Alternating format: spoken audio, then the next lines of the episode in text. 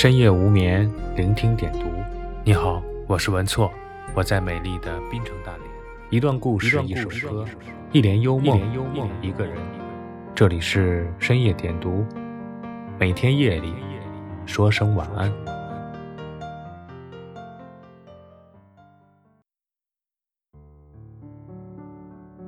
一年一度的春节，本该是阖家团圆、热闹非凡的时候。有谁曾想，二零二零年的春节却让我们所有人都陷入了完全相反的境地：隔离、孤独、抑郁、焦虑，甚至是恐慌。持续待在家里，恐慌感和焦虑感随着不断增加的数字和不断刷新的坏消息不断扩大。想要一直做到心平气和，多少有些自欺欺人。在这种情况下，我开始重读《易经》，巧得很，昨晚看书时恰好读到《易经》六十四卦中的虚卦，于是灵光一现，这不正对应着现在每个人的真实处境吗？虚卦的结构是这样的：上面是坎卦，下面是乾卦，这就意味着内在是充满动力的乾卦，外面则是充满危险的乾卦。这是什么意思呢？内有动力，外有危险，这就意味着你不能着急，你要等待。那么，等待的结果会是什么呢？这就需要再看一下它的卦辞了。虚卦的卦辞是“虚”，有福、光亨、贞吉、利涉大川。翻译过来就是虚卦有诚信、光明通达。正固吉祥，适宜渡过大河。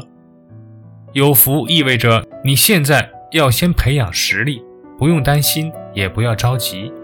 立涉大川则意味着现在虽然在等待，但是你最终还是能够渡过大河的。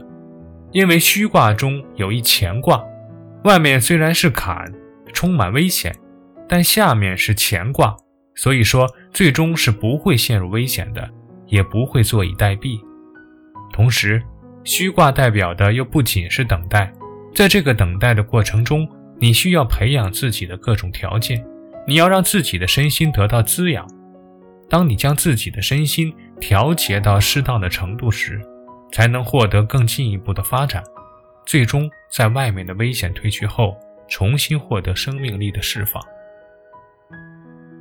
既然要等待，那什么样的等待才是最佳的等待方式呢？虚卦说，在等待中要培养自己的各种条件，要让自己的身心得到滋养。所以，假如能够转换视角，将这次疫情事件而带来的关禁闭看成是一场人生中的修行，在修行中滋养自己的身体与心灵，是否会有不一样的等待体验呢？不论是湖北人还是其他地域的人，现在我们大部分人都在家里宅着。平时很多人都很想当个死肥宅，一边喝着肥宅欢乐水，一边打着游戏，看看美剧。然而，真当国家要求你每天在家宅着，不要出门，宅上十五天的时候，多少都会有种崩溃的感觉。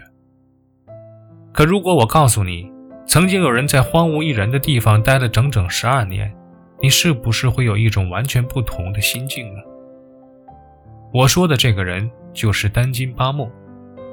丹金巴莫，英国人，出生于上世纪四十年代。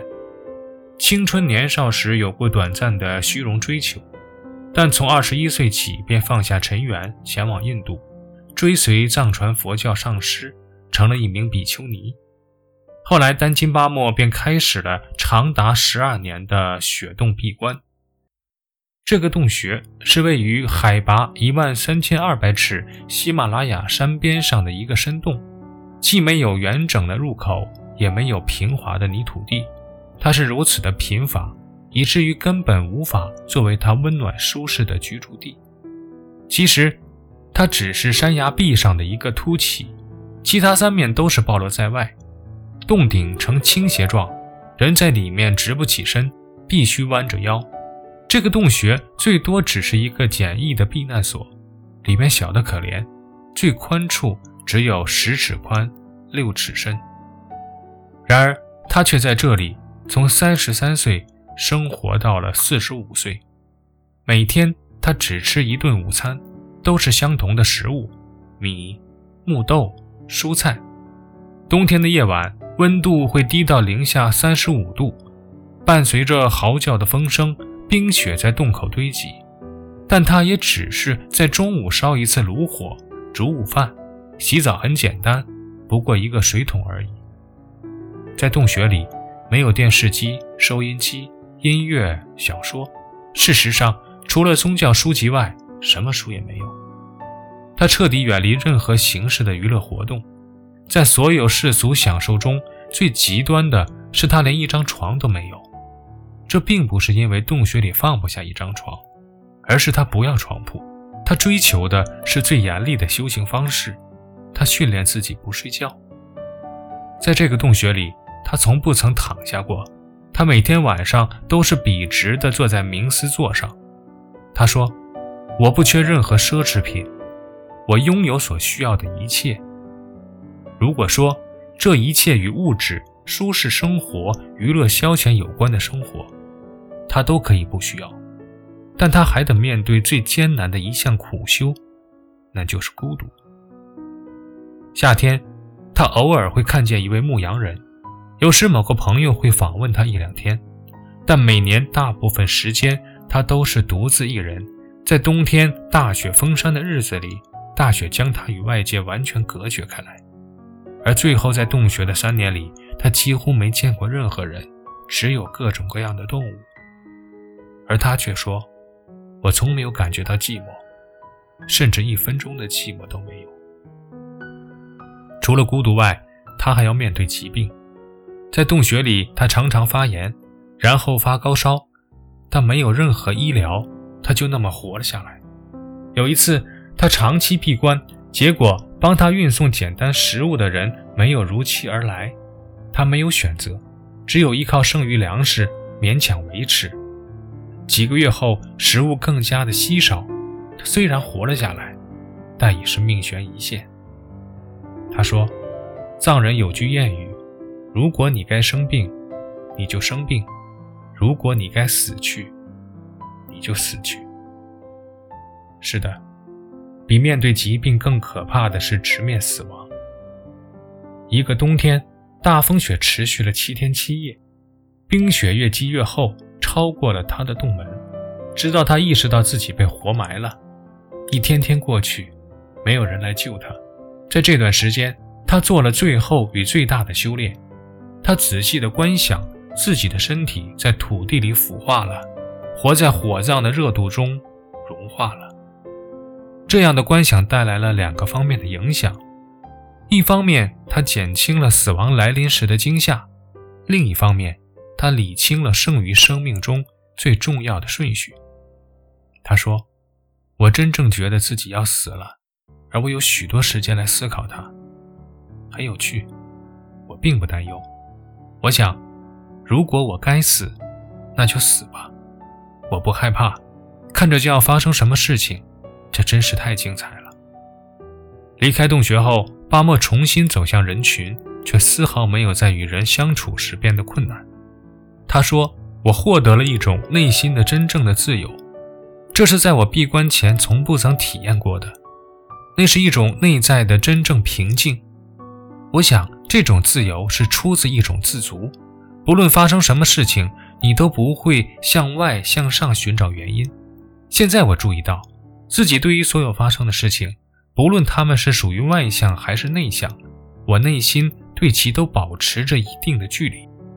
有时。”这种感觉就像置身于一栋巨大的空屋中，而所有的门窗都大敞四开，风不受任何阻碍地吹来吹去。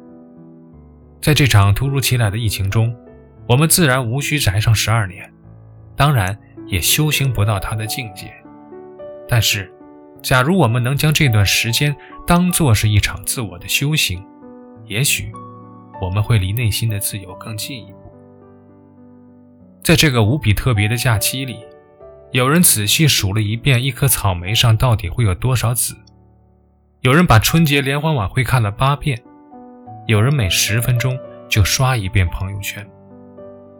然而，还有一些人却做出了完全不同的选择，他们读书、练习瑜伽、自学画画、学习法语。这就是每个人面对等待时所做出的不同选择。有人被动等待，有人主动等待。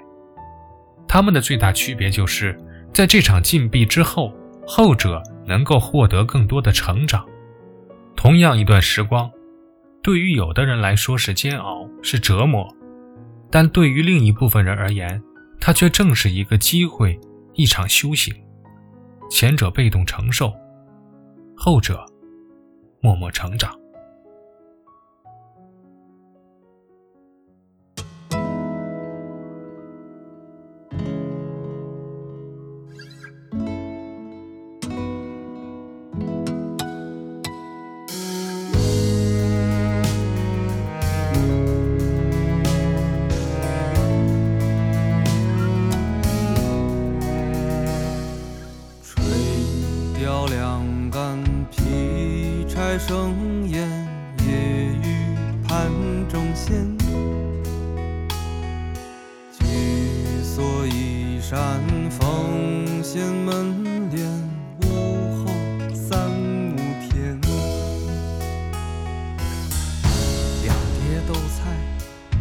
杯黄酒，半青灯一盏。